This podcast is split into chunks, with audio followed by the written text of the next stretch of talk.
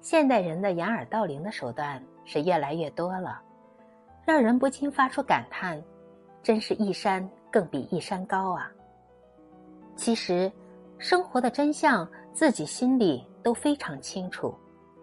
谁不知道会长肉啊？谁不知道熬夜不健康呢？谁不知道做这些事情没有用啊？但是知道真相并不能帮助我们做出正确的选择。偶尔的我行我素、自欺欺人，却可以帮助我们暂时降低负面情绪、弱化压力。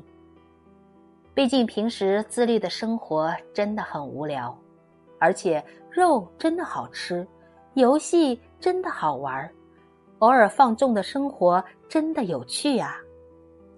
自欺欺人的时刻，就是我们在残酷的现实中给自己放的一个小假。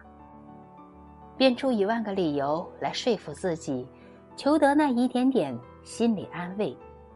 生活当中，真的有很多人是这样做的。